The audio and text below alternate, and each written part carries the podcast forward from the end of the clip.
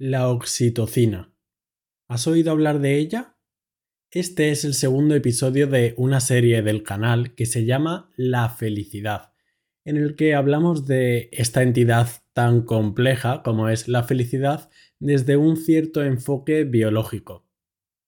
No es necesario que escuches los episodios en orden porque son independientes, pero sí que te recomiendo ir escuchándolos para hacerte una idea más global.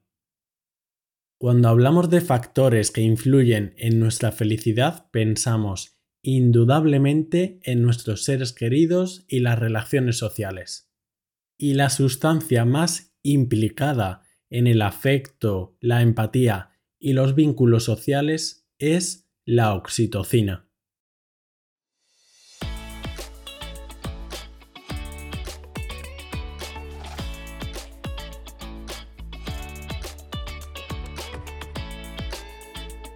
Buenos días, bienvenido a Entiende tu Salud, un podcast divulgativo para aprender sobre medicina y temas sanitarios de forma sencilla.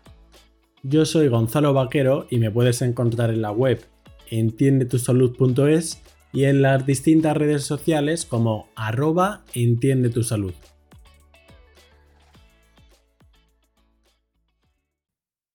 Antes de empezar, quiero presentaros a Ucademy, el patrocinador del episodio. Atento porque esto es muy interesante.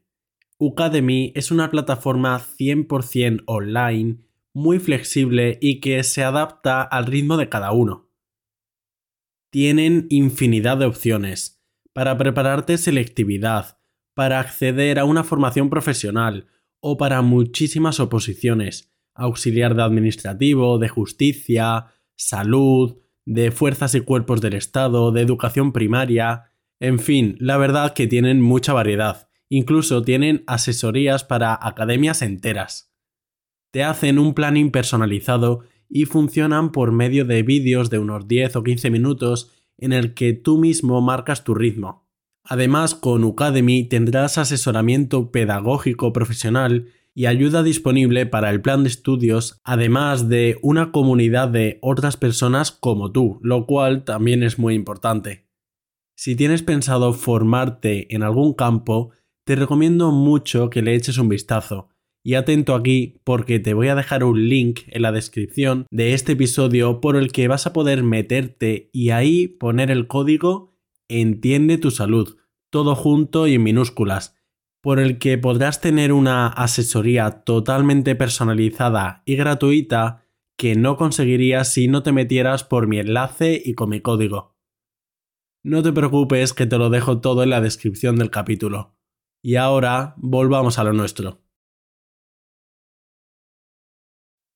Los seres humanos somos mamíferos altamente sociables. Hemos desarrollado distintas formas de apego y de relaciones sociales. Y además es bien sabido que estas relaciones durante la infancia y la edad adulta son esenciales para el bienestar tanto físico como emocional y por ende para la felicidad. Y quiero resaltar esto, que los beneficios de unas relaciones sociales positivas son también físicas, no solo psicológicas. Esto lo iremos viendo a lo largo del episodio. La oxitocina se ha establecido como una sustancia fundamental implicada en una inmensidad de relaciones, desde su implicación en el vínculo de la madre y su hijo, hasta las relaciones de pareja, la empatía y los distintos tipos de cuidados. Por cierto, el 95% de los mamíferos tienen un cuidado maternal, pero no desarrollan parejas monógamas con otro progenitor. Mientras que una minoría de mamíferos, incluidos los seres humanos, son capaces de desarrollar vínculos resistentes entre una pareja y así cooperar para hacer crecer a la descendencia. Y otro apunte en relación a esto es que los mamíferos socialmente monógamos, que como ya hemos visto son la inmensa minoría, no suelen aparearse exclusivamente con la pareja vinculada, pero este vínculo sí que resiste a las relaciones de fuera de la pareja. Podríamos decir que hay cuatro neurotransmisores principales implicados en la formación de relaciones sociales. La vasopresina, la dopamina, el factor liberador de corticotropina y la oxitocina. Hoy hablaremos de este último, de la oxitocina. Y la oxitocina, grosso modo, podríamos decir que tiene dos funciones. La primera de ellas relacionada con las contracciones del útero y con la lactancia materna y la segunda en relación con las relaciones sociales. Y en este episodio nos vamos a centrar en esto último. Es muy frecuente relacionar la oxitocina con el vínculo que se establece entre la madre y el hijo, pero es importante saber que la activación de oxitocina en el cerebro también es crucial para la expresión de comportamientos afectivos en el varón, no solo en la madre. Y además de su rol dentro de las parejas amorosas, la oxitocina también se libera en el cerebro durante interacciones sociales, incluso al recordar relaciones sociales. Y si tuviéramos que asociar la empatía a un neurotransmisor o sustancia, esta sería la oxitocina. La oxitocina se ha postulado como un regulador fundamental de la empatía en los humanos además de tener un papel muy importante modulando la ansiedad y la depresión. Podríamos decir que la oxitocina hace de una especie de barrera para los eventos emocionalmente estresantes. De hecho, aquellos individuos con una alta densidad de oxitocina se han comprobado como más resilientes frente a estresores y problemas infantiles. Vamos a repetirlo desde otro enfoque. La comunidad científica defiende que el propio cariño parental hacia los hijos favorece la liberación de oxitocina en los niños. Estos niveles superiores de oxitocina ayudan a reforzar circuitos neuronales importantes para las relaciones sociales posteriores en el adulto y así conseguir lograr y crear vínculos fuertes y fructíferos y de calidad cuando estos niños crezcan. Os voy a contar un experimento muy conocido y bastante rompedor que se hizo a mediados de los años 50 del siglo pasado y que tiene que ver con los orfanatos. Desde hace décadas se sabía que la mortalidad de los niños en los orfanatos era muy superior a los niños de la población general. Y esto se atribuía a las enfermedades infecciosas por la falta de limpieza de estos lugares. Fue entonces cuando el austríaco René Spitz propuso una nueva teoría. Los niños sufrían por falta de amor. René lo demostró con diversos trabajos, aunque fue desprestigiado. A raíz de esto han surgido bastantes estudios modernos, como uno de 2007 en Rumanía, un estudio serio y controlado, demostrando que los niños de los orfanatos con falta de cariño paternal tenían unas tasas mucho mayores y mucha mayor incidencia de problemas psiquiátricos y médicos, en comparación con niños adoptados que sí recibieron cariño por los nuevos padres. Y con mucha relación a esto, cabe decir que en humanos con abusos en la infancia y distintos tipos de negligencias se han encontrado menores niveles de oxitocina en el cerebro. Por lo que sí, el cariño de los padres nos genera oxitocina y dicha oxitocina nos protege y prepara para el futuro.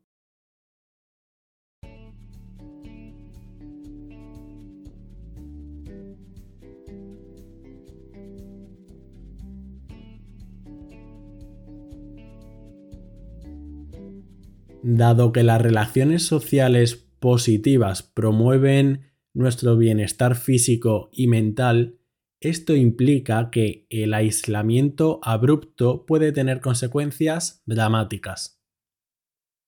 Esto se ha replicado en multitud de estudios, muy fehacientemente y por parte de las universidades más prestigiosas, concluyendo que el aislamiento social se acompaña con un incremento de riesgo de problemas de salud, desde depresión hasta enfermedades cardiovasculares.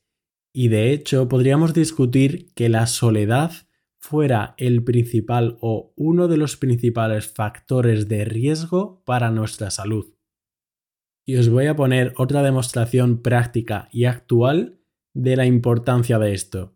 Países tan relevantes como Reino Unido y Japón han sido conscientes y tienen un ministerio especialmente enfocado para esto.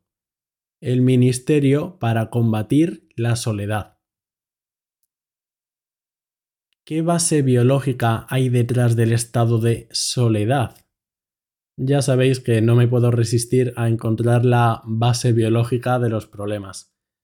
Para simplificarlo, el estado anímico bajo ante la falta de cariño y de relaciones se acompaña con un incremento de la respuesta simpática, un mecanismo de nuestro organismo relacionado con el estrés. Esta respuesta simpática implica un incremento de la frecuencia cardíaca, mayores niveles constantes de cortisol en sangre, la, entre comillas, hormona del estrés, y en definitiva un estrés crónico. Conocer esta base biológica de estas sustancias relacionadas con el cariño y las relaciones, destacando la oxitocina, es importante y útil. También nos ayuda a entender por qué, por ejemplo, los malos tratos en la infancia pueden ser un factor favorecedor a que aparezcan problemas psiquiátricos más tarde. Es más, cada vez hay más estudios genéticos en cuanto a la oxitocina y los receptores de oxitocina para predecir no solo el comportamiento social de las personas, sino también entidades como el TEA, trastornos del espectro autista, caracterizados por alteraciones, entre otras cosas, de aspectos como las relaciones sociales. Esto también abre pie a investigar terapias o fármacos con estas dianas, la oxitocina y los receptores de oxitocina. Me gustaría hacer una puntualización que queda implícita en este episodio y en el resto de episodios de la felicidad, y aunque sea evidente, en realidad puede no parecerlo y es que las emociones han surgido fruto de la evolución. Las emociones están porque nos han ayudado a sobrevivir. La tristeza, la felicidad, el asco, todas estas han perdurado en el tiempo y no están con nosotros por casualidad. Este sistema para que creemos vínculos y relaciones sociales que vamos a asociar a la oxitocina parece claro que ha jugado un rol fundamental en nuestra supervivencia en el medio. La capacidad para cuidar de los otros y para conservar parejas estables ha contribuido al buen desarrollo de la descendencia. Y el liberar oxitocina cuando estamos con seres queridos y cuando tenemos empatía y buenas acciones nos hace felices y permite y favorece que esto se siga dando. La oxitocina y la felicidad es otro medio más para sobrevivir. Puede que la conducta prosocial por excelencia sea el altruismo. El altruismo se caracteriza por un acto sin ningún ánimo de lucro en el que se mejore el estado de otro individuo. Este comportamiento puede verse en muchas especies, no solo en el ser humano, y el altruismo también está muy arraigado en nuestro pasado evolutivo, lo cual sugiere que está sustentado por un sistema neuroendocrino ya antiguo, y a lo que más apunta los estudios es, sorpresa, al sistema de la oxitocina. Por cierto, los experimentos que se han hecho administrando oxitocina normalmente intranasal, se ha visto que tienen potencial para atenuar nuestra respuesta al estrés y para facilitar la confianza hacia los demás, así como favorecer la creación de vínculos. Si bien es cierto, estos efectos de administrar oxitocina intranasalmente pueden variar dependiendo de la personalidad del individuo y del ambiente. Por ejemplo, en algunos contextos, la oxitocina puede también provocar respuestas agresivas o defensivas, o incluso comportamientos antisociales, como la envidia o el conflicto. Antes hablábamos del altruismo. ¿Para qué sirve que a lo largo de los miles de años hayamos desarrollado este sentimiento? Desde una perspectiva evolucionista, el cuidado altruista de los más vulnerables es incluso necesario en los mamíferos. Cuando nacemos somos 100% dependientes. Necesitamos leche para subsistir y tenemos que sobrevivir multitud de peligros. La cantidad elevada de oxitocina en los padres se ha comprobado que aumenta los cuidados de estos hacia los hijos, que también reduce su hostilidad hacia ellos y que les motivan a cuidar a su descendencia. Desde esta perspectiva está claro que el cuidado a los demás y la oxitocina tiene todo el sentido biológico. Y por cierto, también se libera oxitocina en el altruismo hacia personas no tan cercanas a nosotros, desde compañeros del trabajo hasta extraños, como por ejemplo en las donaciones económicas. Y como dije antes, cada vez hay más evidencia de distintas patologías psiquiátricas y de salud mental relacionadas con la oxitocina y su mal funcionamiento. En primer lugar, en trastornos caracterizados por mal adaptaciones en cuanto a conductas prosociales, como por ejemplo la esquizofrenia, en el que es frecuente la paranoia, con una baja confianza en los demás y una baja empatía. Dados los efectos ansiolíticos de la oxitocina, también se la ha relacionado con trastornos de la ansiedad, y hay gente que propone el desarrollo de fármacos en este sentido. Esto aún está muy en fase de investigación. Y en un tercer ámbito en el que se relaciona la oxitocina es, como comentábamos, en el espectro autista, en el que típicamente hay algunas alteraciones en cuanto a aspectos sociales. Y hasta aquí la oxitocina, la gran relevante en el campo de las relaciones sociales y la empatía, aspectos tan importantes de la felicidad.